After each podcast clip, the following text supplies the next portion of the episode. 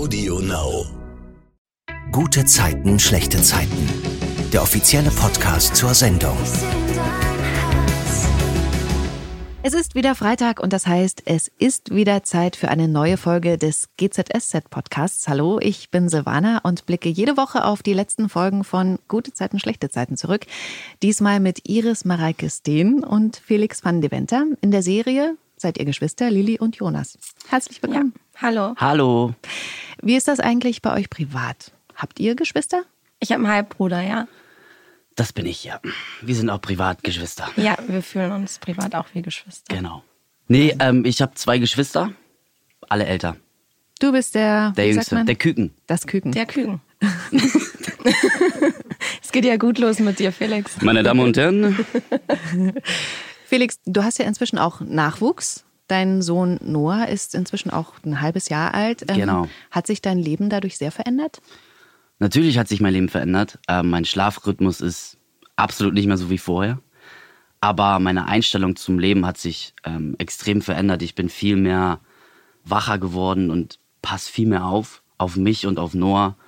Und das ist echt schön, wenn man jeden Tag sieht, wie, wie der Kleine anfängt zu sabbeln, mhm. zu krabbeln, zu sabbern.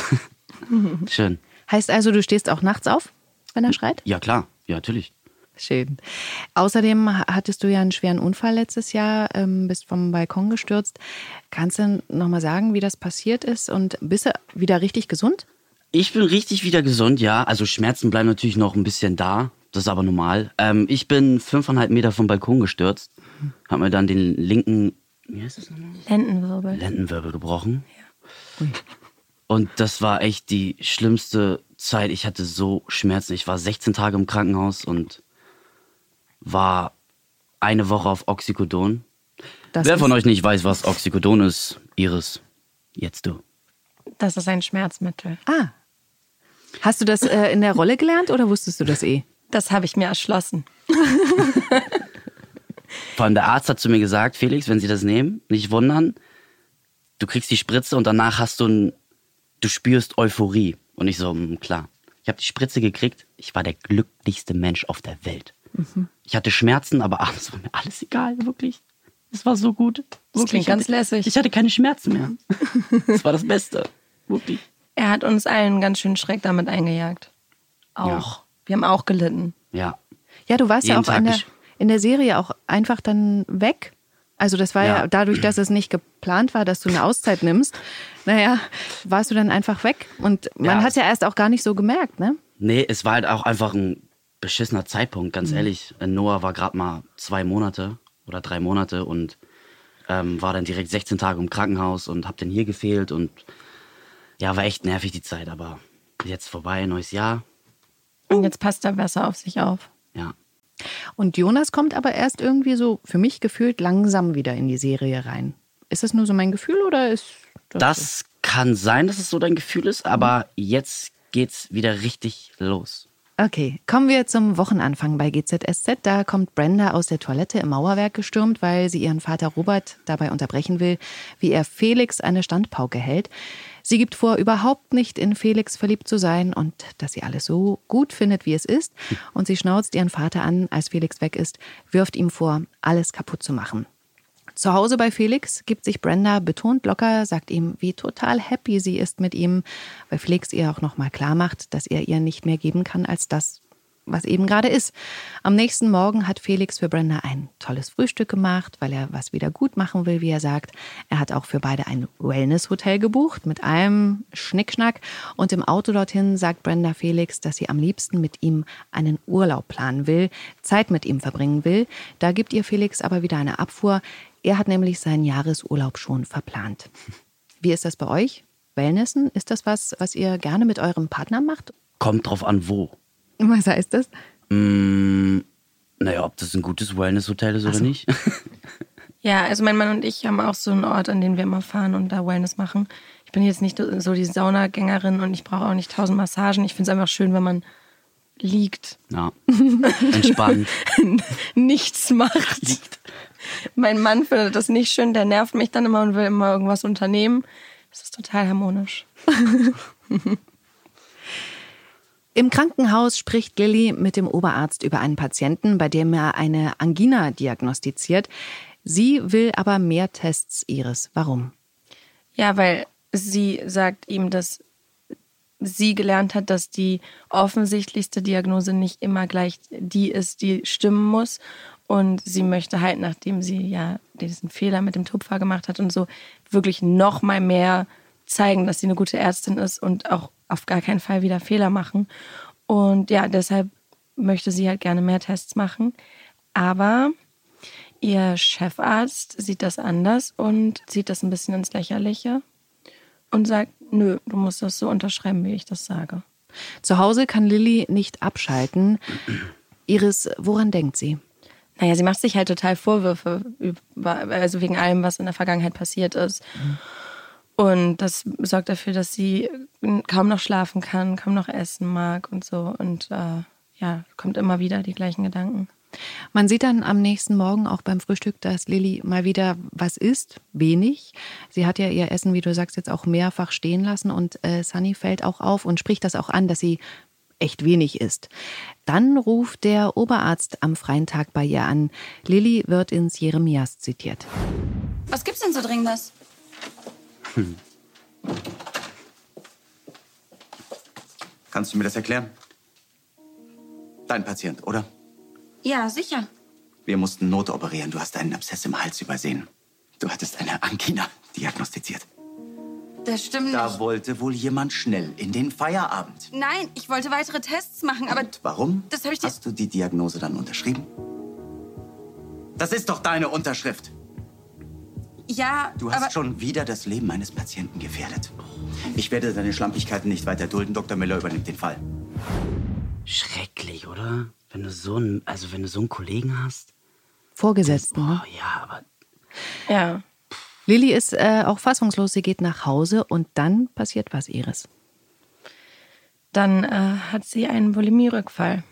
Und das ist echt heftig, weil sie Ja, schon schon, ganz, ganz lange eigentlich, ich meine, man sagt ja, dass das nie irgendwie geheilt ist oder so, aber sie hat bestimmt sechs Jahre oder so keinen Rückfall mehr gehabt, hat eine lange Therapie gemacht und dachte eigentlich, dass das Thema durch ist. Und der Arzt bringt sie dazu, dass das Thema wieder anfängt. Ich fand das auch so krass äh, zu sehen, wie, wie im Wahn Lilly da das Essen so in sich reinstopft. So wirklich so, so außer Sinn irgendwie, ne? Wie ist das so für dich gewesen, die Szene? Puh, danach war mir ganz schön schlecht.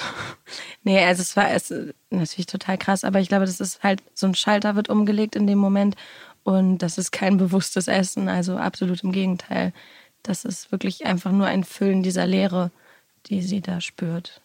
Und sie geht ja dann auch auf Toilette und ähm, übergibt sich da gezielt. Genau. Ich glaube auch, dass der Punkt, also sie trifft die Entscheidung gar nicht mehr innerhalb dieses Vorgangs. Sie trifft die Entscheidung, anzufangen zu essen. Und da ist auch schon die Entscheidung gefallen, dass sie es danach, dass sie sich danach übergibt.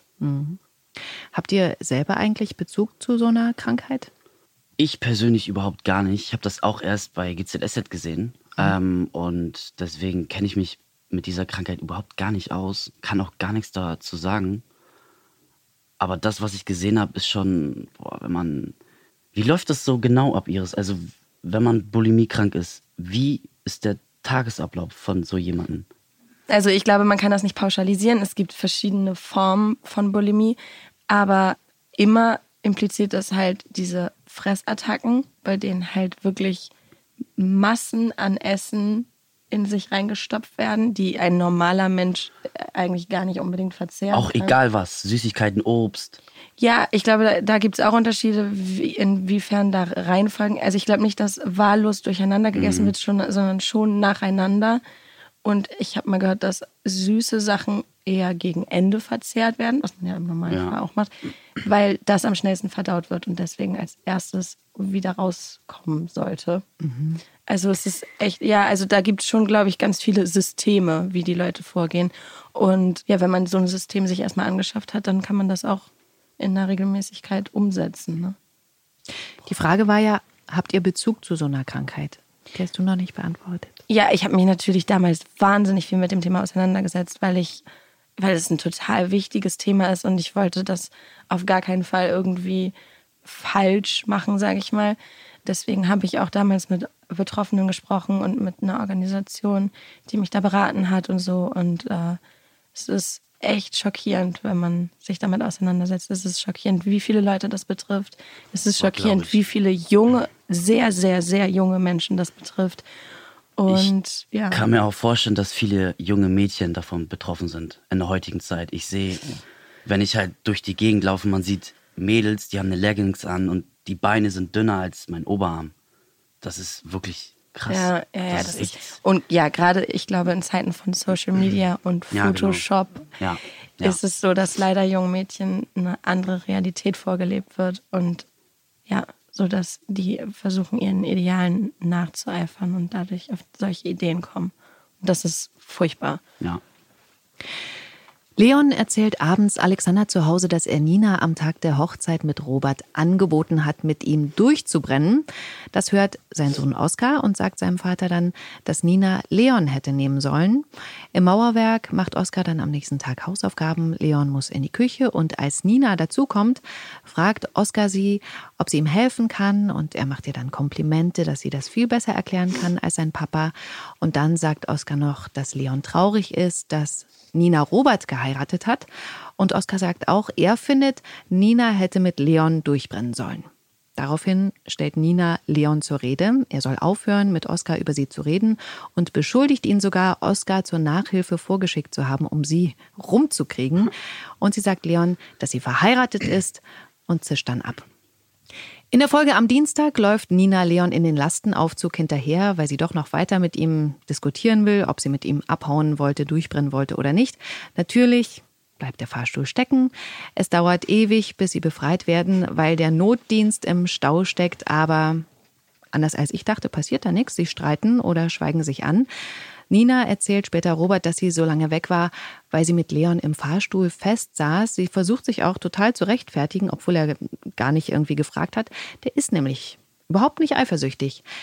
Wie ist das mit euch privat? Seid ihr eifersüchtige Menschen? Ich überhaupt nicht. Du?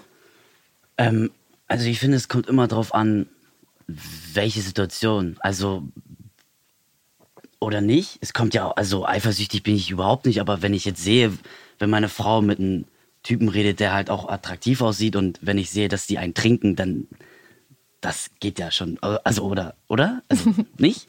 Julius, sag mal bitte was. Es kommt darauf an, ich finde, wenn man in einer Beziehung gesettelt ist und da, dann würde mich das jetzt nicht stressen. Aber es kommt drauf an, wie lange man zusammen ist, finde ich. Das wenn man jetzt sein. ein Jahr zusammen ist oder zehn Jahre, das ist schon ein großer Unterschied. Ja, ich bin ja bei den zehn. Ja, deswegen habe ich das ja gesagt.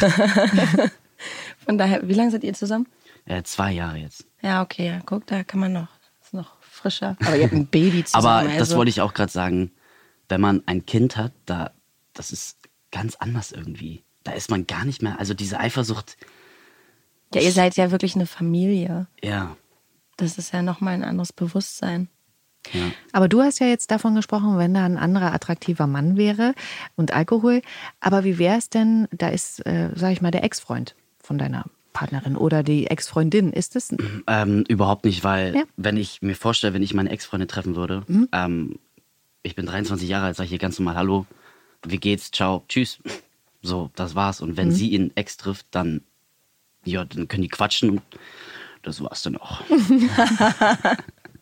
Ich bin sogar mit meinem Ex-Freund noch super gut befreundet. Das Ach. ist auch gar kein Problem. Also, cool? ja, es gibt ja einen Grund, warum man mal zusammen war. Und äh, wenn man das auf einer freundschaftlichen Ebene irgendwie weiter pflegen kann und sich weiter im Leben haben kann, finde ich es groß. Also, Kleine Story, ja, erzähl. meine Ex-Freundin ist jetzt schwanger. Nachmacherin, ne? Und was kriegt sie? genau, ein Junge. Hoffentlich nennt sie ihn nicht. Oh, das wäre krass. Oh, stell dir mal vor, sie nennt ihn Noah. Na, der Name ist blockiert. Das, Der ist blockiert, ja. das legen wir hiermit fest. Weiter in der Serie. Wir sind wieder in der Mädels-WG. Dort ist Lilly auf der Toilette, hat sich da eingeschlossen und hat dann auch so Flashbacks von ihrer Bulimie Iris. Woran erinnert sie sich? An die verschiedenen Situationen, in denen sie halt damals innerhalb der Bulimie gesteckt hat. Also gerade natürlich die Essen, sich übergeben, Situationen. Ja, ihr wird dadurch halt erst wirklich bewusst, wo sie gerade wieder gelandet ist. Und ich finde auch krass bei der Szene zu sehen, dass sie offensichtlich da aber auch wieder so ein, dieses typische Programm abspult, also dann mit Zähneputzen, ne? Was ja auch so typisch ist für Bulimie-Kranke, dass man natürlich versucht, das zu verheimlichen, indem man dann eben Zähne putzt, damit man nicht irgendwie Ja, ich glaube, sie ist sofort wieder in so einen Automatismus geraten. Also das ist alles, also als wenn nie was dazwischen gewesen wäre. Voll krass, dass man automatisch schon wieder so den Kopf hat, wie das, da, da, die Kranke, das ist schon, das ist echt heftig, ey. Auch eine Souveränität, mit der sie dann rausgeht und Shirin gegenübertritt danach, die halt gehört hat, dass da irgendwas äh, war.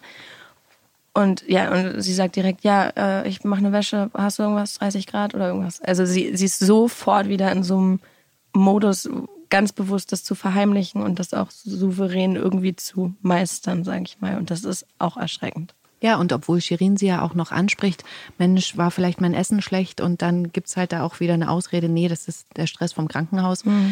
Lilly ist inzwischen ja aber älter geworden und äh, gereift und holt sich dann Hilfe ihres. Ja, also super. Direkt danach, also sie sitzt dann draußen und ruft ihre alte Therapeutin an, wo, wo man halt auch merkt, dass sie, sie spricht ja auf den Anrufsbeantworter quasi und merkt dabei, wie schlimm das ist, dass sie jetzt diesen Schritt wieder gehen muss. Aber es ist halt total stark von ihr, dass sie überhaupt nicht zulässt, dass das nochmal passiert. Zum Glück. Ja.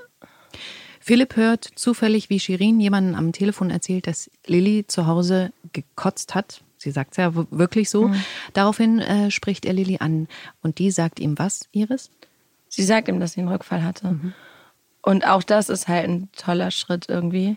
Ich glaube, dass er das schon so ein bisschen vermutet, weil er ist ja, Ja. ihr bester Freund und direkt kriegt es direkt mit, was da irgendwie passiert im Krankenhaus. Insofern überrascht ihn das nicht, aber es ist halt wirklich also ganz anders als damals, als äh, Lilly Bulimie hatte, wo sie es wirklich verheimlicht hat und mit allen Mitteln irgendwie versucht hat, das weiter leben zu dürfen. Also es ist jetzt genau das Gegenteil. Sie stellt sich dem, sie sagt es ihm einfach auch als wahrscheinlich so eine Art Sicherheit dafür, dass er sie unterstützt, sollte das nochmal passieren oder einfach, dass sie überhaupt nicht die Chance hat, das zu verheimlichen. Und Lilly sagt ihm dann aber auch, dass sie überlegt zu kündigen, Ja. weil sie es einfach nicht mehr aushält dort. Ja. Daraufhin macht Philipp im Jeremias dem Oberarzt eine Ansage, dass er sich darauf einstellen soll, dass Philipp ihn bald ablöst. Und dann tauchst du da in der Dienstagsfolge auf, Felix. Was macht Jonas? Also, das ist eine sehr, sehr emotionale Szene. ähm, Tuna und Jonas, ähm, wir haben einen Schrank, Schrägstrich Kommode. Und die tragen wir ins Auto, machen den Kofferraum zu. Das war's. Krass, und wie hat sich das angefühlt?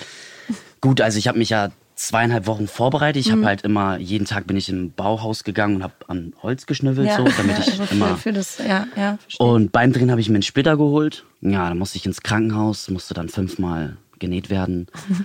Ja, aber der Dreh war ganz gut. Schön, ja, also hat sich gelohnt. Ja. Genau, ja. Sehr gut. Bevor Tuna losfährt, bietet er Sunny an, sie mitzunehmen. Die muss nämlich auch nach Potsdam zu ihrem Unternehmensberater. Und äh, das nächste Carsharing-Auto ist einfach zu weit weg. Und dann quatschen Sunny und Tuna im Auto. Ihr ist kalt, ihm ist warm. Heizung hoch, Heizung runter. Sie unterhalten sich, was sie für ein Auto wären, wenn sie eins wären. Was wärt ihr für eins?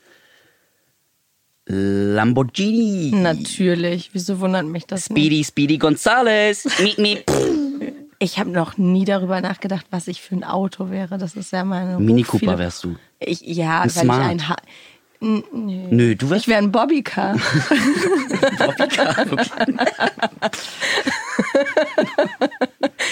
Nee, irgendwas mit geilen Felgen, wegen der Schuhe. Ach so, ja. G-Klasse. G-Klasse AMG. Wenn du das sagst. Okay, Sunny macht dann Musik an. Stopp. Ja? Was wärst du denn für ein Auto? Oha. Ich wäre ein Bus. Also so ein, so ein Bulli. Ein Bus. Ich hab mir so Schön, nee, also so ein, nein, so ein, v, nee, ein v, Mercedes, Audi, Ferrari. ein VW-Bus. Bus. Ja, Ein das ist so schön, schön gemütlich und Ach, ich dachte, dann. ein Schulbus. Nö. Ja, okay, das ist originell.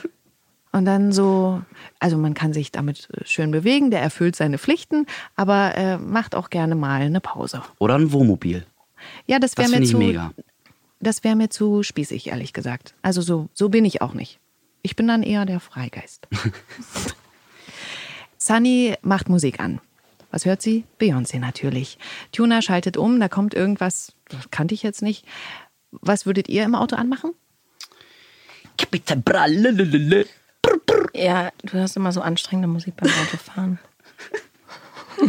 Kannst du bei Capital Bra auch mitsingen? Singen? In Anführungsstrichen? Ja. Ja, macht er auch. Bin im Mai auf einem Konzert von Kapi und Samra. Habe ich zu Weihnachten gekriegt. Nur mal so als Anmerkung. Ich freue mich für dich. Falls Sie das sehen, Samra und Kapi, größten Fans, wuhu, Das ist ein Podcast, kann man nur hören. dann hören Sie es wahrscheinlich nicht an. Was würdest du für Musik anmachen? Oh, ich liebe, ich gehe aber damit Leuten auf die Nerven, wenn jemand mit mir mitfährt. Ich liebe es immer so beim Radio einfach so durchzuswitchen von einem Sender zum anderen und dann ein Lied an und das nächste mag ich nicht, mache ich einen nächsten Sender an und so. Das ist Das- ein bisschen anstrengend, aber ich mache richtig krass gute Performance dazu. Das Problem ist, Iris kennt jedes Lied. Auswendig. Wirklich. Egal Kein ob alt Scheiß. oder neu. Ja, schon. Das ist schon so ein Talent. Aber Also die alten auf jeden Nerven Fall. Halt. Die neuen kommt drauf an, wenn die jetzt so. wenn die nee, zu aber- neu sind, wenn genau, ich. aber, aber ja, schon. Iris ist doch schon echt ein. Ich bin eine kleine Jukebox. Und eine bezaubernde Stimme hat sie. Oh, du bist süß. Darüber haben wir tatsächlich in der letzten Folge schon gesprochen, dass du Habt so gerne ihr? singst. Mhm, in der letzten Folge, als Iris da war. Okay, one, two, three, four, Iris. Ja, wir buchen sie für die Ja. nächste Weihnachtsfeier. Beim Umschalten der Musik kommt dann das Auto von der Straße ab, überschlägt sich und bleibt abschüssig und von der Straße nicht sichtbar liegen. Tuna und Sunny sind bewusstlos. Das Auto qualmt. Beide kommen dann irgendwann zu sich, kriegen dann aber den Gurt nicht ab. Die Türen gehen auch nicht auf. äh, Sie wollen dann die Scheiben ausschlagen, schaffen das aber nicht und werden so langsam panisch. Horror. Total. Hattet ihr schon mal so eine Situation, Zum- wo ihr panisch geworden seid? Also jetzt nicht, muss jetzt nicht ein Autounfall sein, aber sowas, wo man irgendwo vielleicht eingeschlossen ist. Boah, nee, ich kann mich jetzt nicht entsinnen. Ich glaube, das, das wüsste ich noch. Ich bin ganz froh. Ja, was heißt, also früher mal, wo ich noch mit meinen Jungs unterwegs war, da war ich mal im Kofferraum. Anderthalb Stunden. Also weil wir halt Warum? zu fünft im Auto waren und wir waren zu sechst und ich musste halt in den Kofferraum gehen. Oh nein. Und wir sind halt von, ich weiß nicht, von Buxtehude nach, nach St. Pauli gefahren. Das denkst du dir doch gerade aus. Nein. nee, das traue ich nicht. Oh Gott. Nein. Und ja, Und dann? und na, ich hatte halt ein bisschen Panik, ist halt kein Platz da, ne? Ja. Das ist auch verboten. Ja, das ist verboten. Das ist verboten und das habe ich natürlich nur mein Traum gemacht, Mensch. Kinder bitte nicht nachmachen. In der Folge am Mittwoch sucht Yvonne ein Geburtstagsgeschenk für Joe Gerner. Er erzählt ihr zu Hause was von so einem ganz tollen Saxophonspieler, der sogar ein Konzert gibt, das aber leider ausverkauft ist. Am nächsten Morgen geht Yvonne dann zu Maren, die ihr bei einem Radiogewinnspiel helfen soll, wo es Karten für dieses gewisse Konzert gibt. Maren soll im Internet nach Lösungen googeln, während Yvonne Zeit schinden will. Gleichzeitig sitzen aber auch Alexander und Joe gemeinsam vorm Radio und kommen dann wirklich durch. Hallo Alexander. Scheiße, dann sitzt Joe bestimmt direkt neben ihm. Wen habe ich da noch? Oh Gott, ich glaube, ich bin drin. Du, du, du jetzt die Stimme verstellen. Doch. Hallo? Mach. Ist da noch ein zweiter Kandidat in der Leitung? Ja, äh, die Babsi hier. Die Babsi Kruse. Gut. Baxi und Alexander. Es geht auch schon los. Seid ihr bereit? Ja. Äh, ja. Hier kommt die erste Frage. Wer zupfte den Bass auf Miles Meilenstein-Album Kind of Blue? Paul Chambers. Paul Chambers. Das ist natürlich richtig. Und Maren, du musst schneller machen. Schneller als eine halbe Sekunde? Witzig, Yvonne. Und hier kommt die zweite Frage. Wann verstarb der Titan des Saxophons? John Coltrane. 17. Juli 67. 17. Juni 67. Nein. Na, fast. Die Zeit ist rum. Äh, Juli. Aber das kann ich so leider nicht durchgehen lassen. Es war der 17. Juli 67. Der Punkt geht an Babsi. Sorry. Es steht unentschieden. Kommen wir zur letzten entscheidenden Frage. Wie alt war Elmer Dixon, als er heimlich Ornette Coleman beim Einspielen von Tomorrow is the Question belauschte? Und die Antwort ist richtig, Babsi. Sieben. Wow. Und dann gewinnen die echt die Karten. Wie weit würdet ihr privat gehen, um eurem Partner einen Wunsch zu erfüllen? Musstet ihr schon mal irgendwie besonderen Einsatz zeigen? Jeden Tag. Ja, na klar. Jeden Tag, wenn ich aufstehe. Aber ganz kurz, wie kann man denn wissen, das genaue Datum, wann der gestorben ist? Das hat mich gerade total beeindruckt. Die letzte Frage meinst du jetzt? Nee, die vorletzte. Ach so. Mit Juli, Juni. Ja, der Joe Gerner ist halt ein richtiger Fan von dem, der konnte die ganze Biografie. Aber das finde ich schon, das finde ich krass. Na ja, der kann, Aber okay, ich das weiß. ist Joe, ja, Joe, der kann das schon, ne? Der Joe. Ja, der Ja, Joe. der hat es drauf. Zu Hause schenkt Yvonne Joe die Karten. Er macht daraufhin die Musik an. Es ist schon sehr spezieller Jazz. Meine Lieblingsszene diese Woche. Darf ich vorstellen? Elmer Dixon. Gehört das so? Ich war 97 auf einem Konzert von ihm in Montreux. Da hat er vier Stunden gespielt.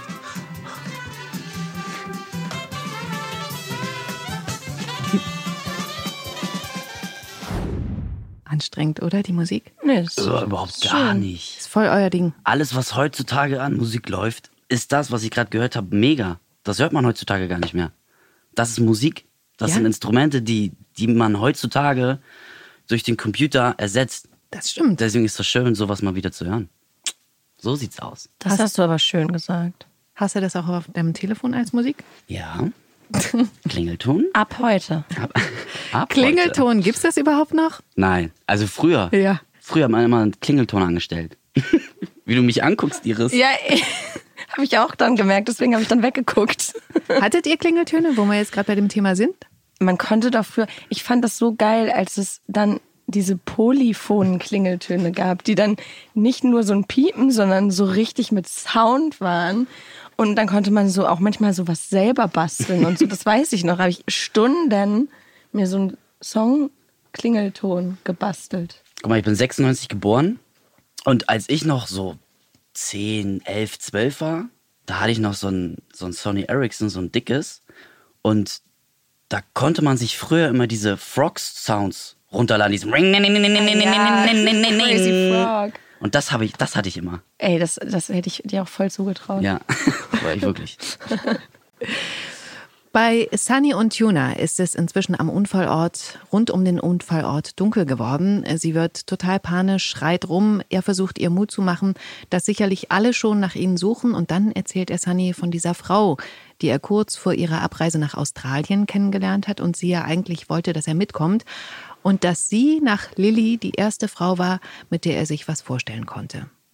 Tuna hat Lilly ganz schön lang nachgehangen. Iris. Ja, nicht lang genug, finde ich. Das finde ich, nicht- finde ich nicht schön. Möchte ich eigentlich, wollte ich da jetzt nicht drüber sprechen. Das ist schon schmerzhaft jetzt, das Thema. Bitte, Themenwechsel jetzt. Ja, jetzt gehen wir am Unfallort weiter. Tuna warnt Sunny immer wieder, dass sie nicht einschlafen dürfen, weil es einfach zu kalt ist. Kurz bevor sie wegdämmert, sagt Sunny noch, wenn wir rauskommen, dann sagen wir nie wieder Nein zu etwas. Gibt es was in eurem Leben, das ihr gern geändert hättet, wo ihr vielleicht Nein gesagt habt und das später bereut habt, es nicht gemacht zu haben? Nee, ich lebe wirklich doll danach, dass ich lieber Sachen im Nachhinein bereue, die ich gemacht habe, als dass ich bereue, etwas nicht gemacht zu haben. Das war mit ganz vielen Dingen in meinem Leben so. Und bisher bin ich damit ganz gut gefahren. Und du so, Felix? ähm, kennt ihr den Film Ja-Sager? Ist das so ein bisschen Comedy-mäßig? Ja, genau. Mit Jim ja. Carrey, oder? Mit Jim Carrey, Ja. genau. Ich habe den Film geguckt und da habe ich mich wirklich gefragt, ob man wirklich zu allem immer Ja sagen muss. Muss man nicht. Ich habe früher immer das gemacht, was anderen Leuten immer gefallen hat, was mir nicht gefallen hat.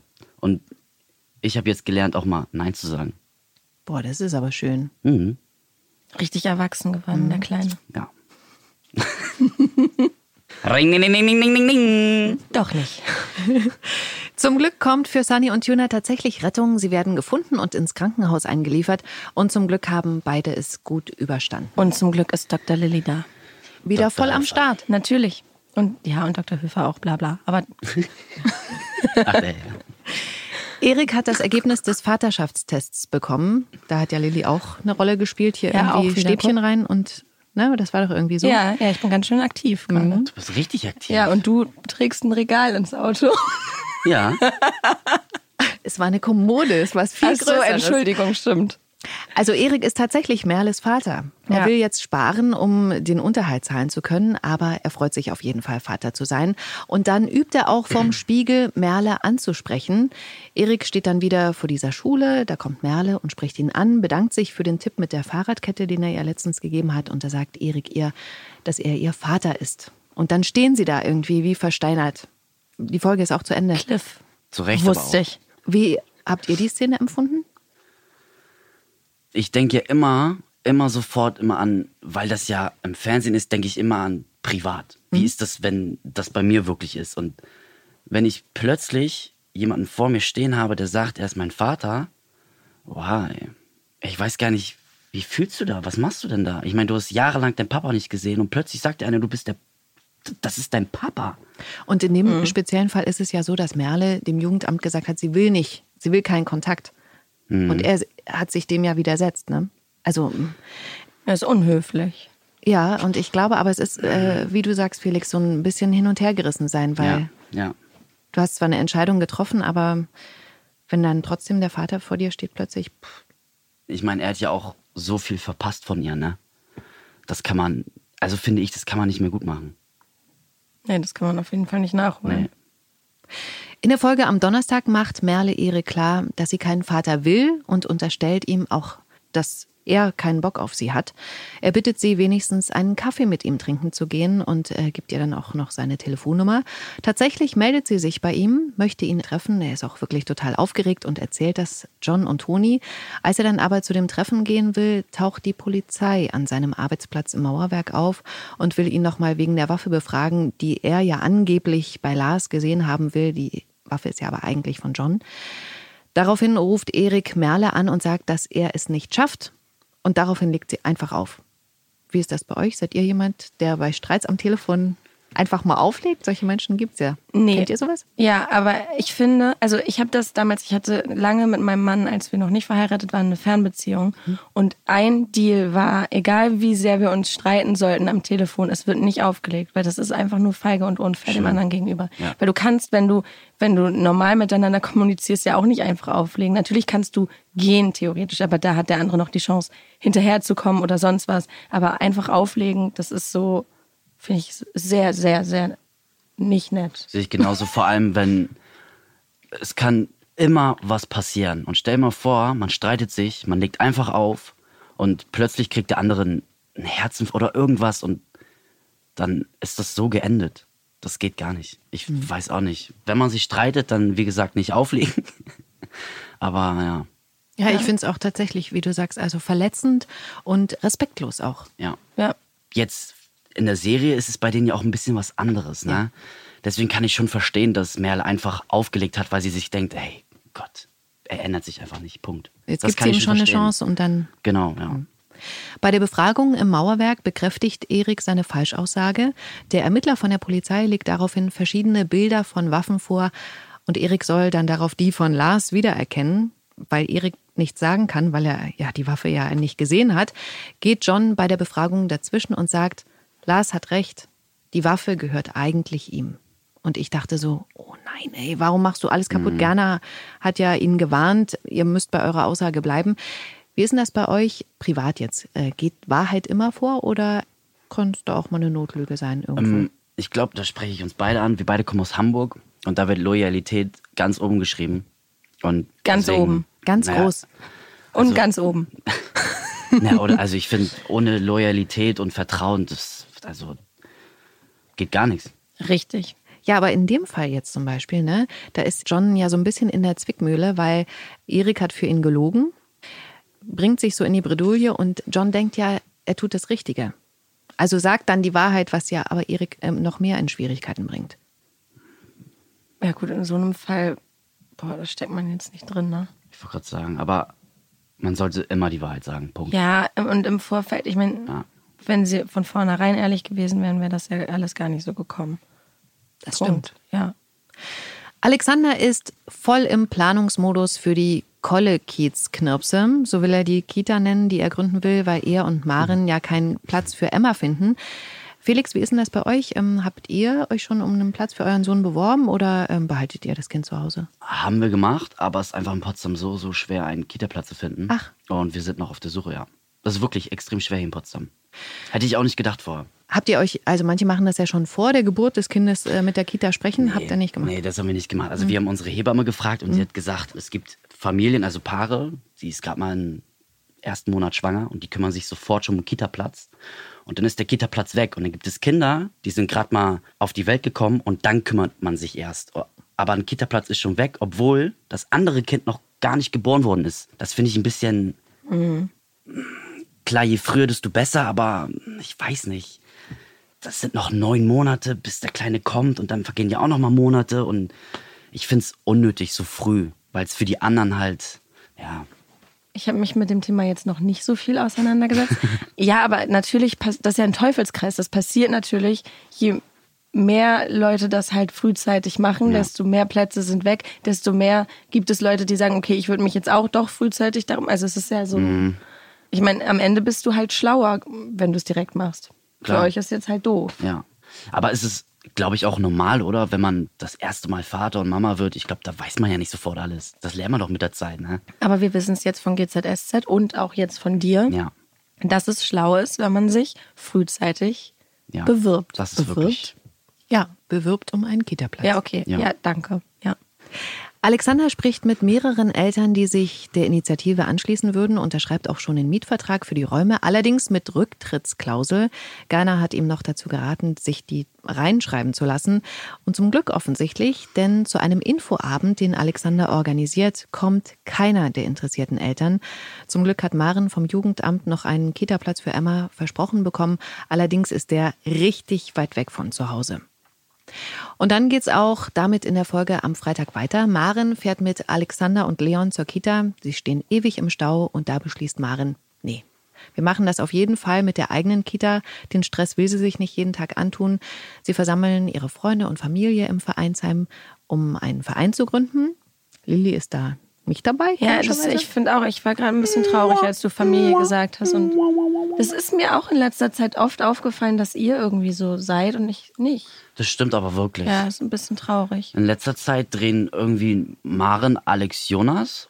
Aber Lilly ist irgendwie so, die macht so ihr eigenes. Aber Lilly hat auch, Sehr viel zu die hat, tun. ja, ja, und eigene andere Probleme in der Situation noch. Lilly, Trotzdem. Lilly wird aber auch immer überall mit reingezogen. Egal Ist auch was, so. immer. Ist auch so, ist wirklich so. Lilly wird gefragt, Lilly wird gefragt, kannst du uns helfen?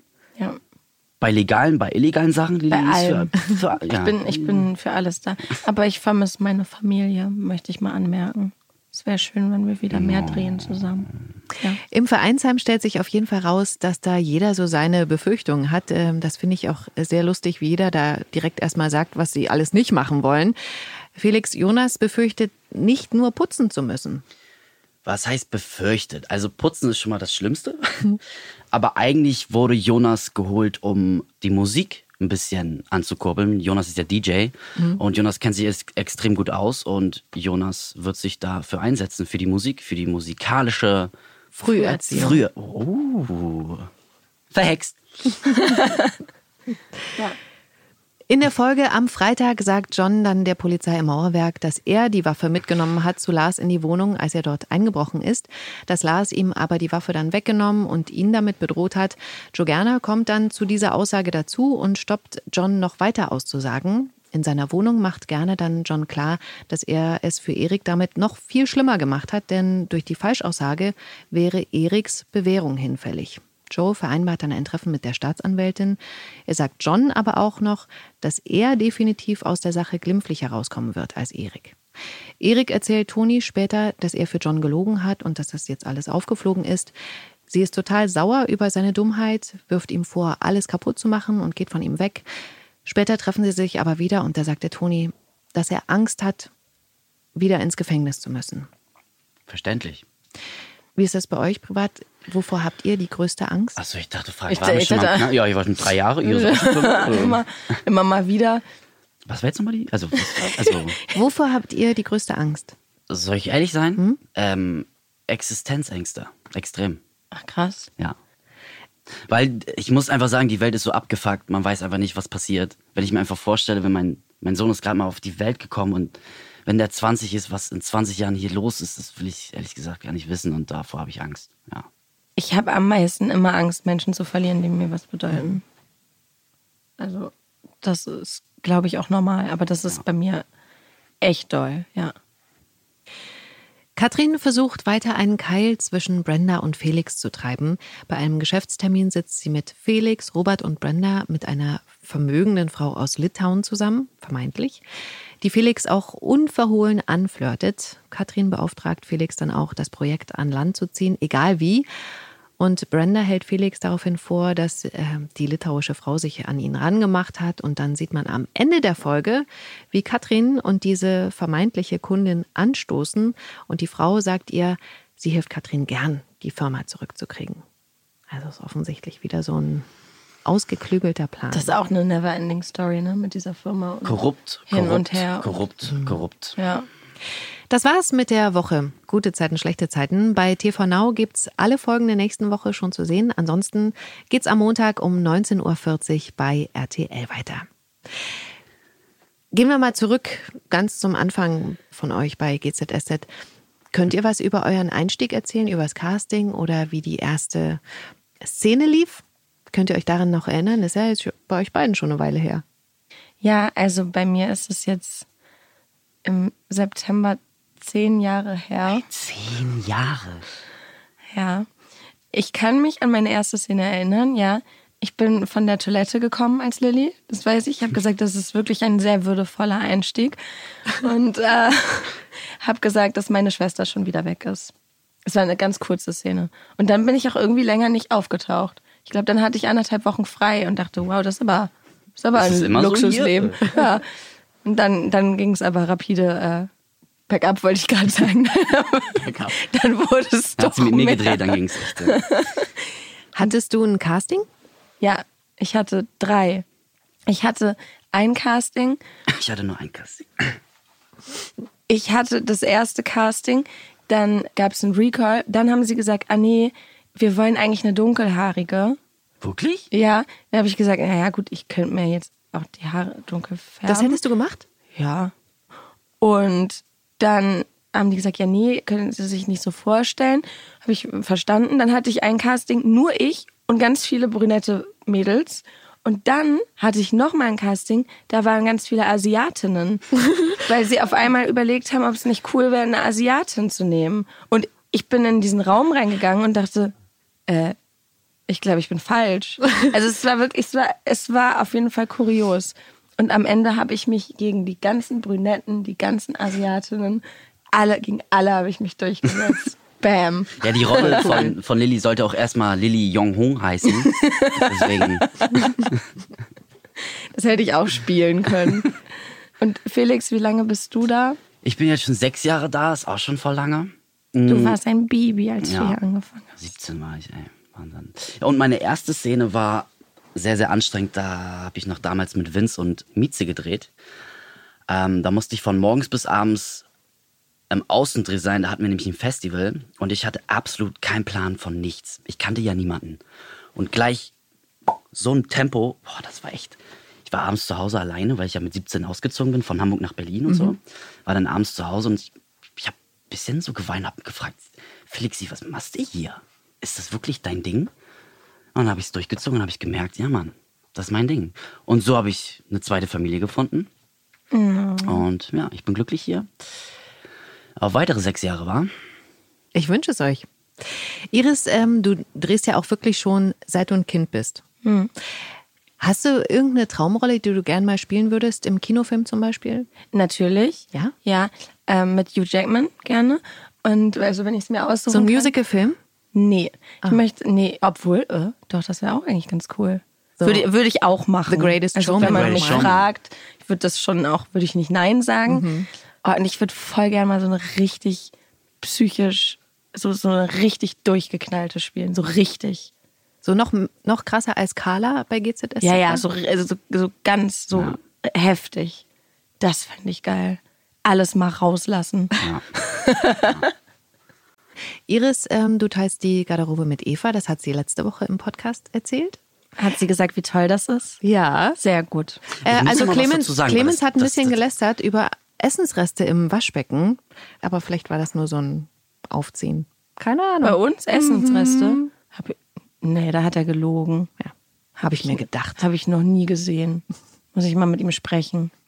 Felix, mit wem teilst du hier eine Garderobe? Mit Schnicki, mit Niklas. Schnieki. Schnicki. Ist das, habt ihr so Spitznamen für euch? Nennst du ihn Schnicki? Ich, ja, Habe ja, ich noch hab ich, nie gehört. Das sage ich oft zu ihm, Schnicki. Und was sagt er zu dir? Hm, Felix? Achso. doch, doch so kreativ. So kreativ, ja. Zur letzten Frage. Was mögt ihr hier am Set besonders? Felix. Jetzt weint er gleich. Geht runter wie Öl. ey. Kannst du jetzt auch was sagen? Nochmal? Was mögt ihr hier am Set besonders? Iris. Wow. Es ist Liebe. Nee, wirklich das Team. Also ähm, es gibt kein besseres Team. Ich glaube, wenn das Team nicht so krass gut zusammenarbeiten würde, hätten wir auch nicht so einen Erfolg. Punkt ist einfach so. Das Team ist einfach mega. Jeder kann mit jedem gut arbeiten. Wenn man was nicht passt, kann jeder mal die Meinung sagen. Klar, man diskutiert mal, aber das ist auch normal. Ich bin froh, hier zu sein. Das sind schöne letzte Worte für den Podcast, finde ich. Ja. Vielen Dank, dass ihr da wart. Ich habe noch Penis. Felix und Iris, schön, dass ihr euch die Zeit genommen habt. Seit er weiß, dass man Sachen rausschneiden kann, ist das ein Problem. Das können wir lassen. Ja, finde ich auch. Ähm, den nächsten GZSZ-Podcast gibt es dann nächste Woche Freitag. Bis dahin, tschüss. Tschüssi. Gute Zeiten, schlechte Zeiten. Der offizielle Podcast zur Sendung. Sie hörten einen RTL-Podcast.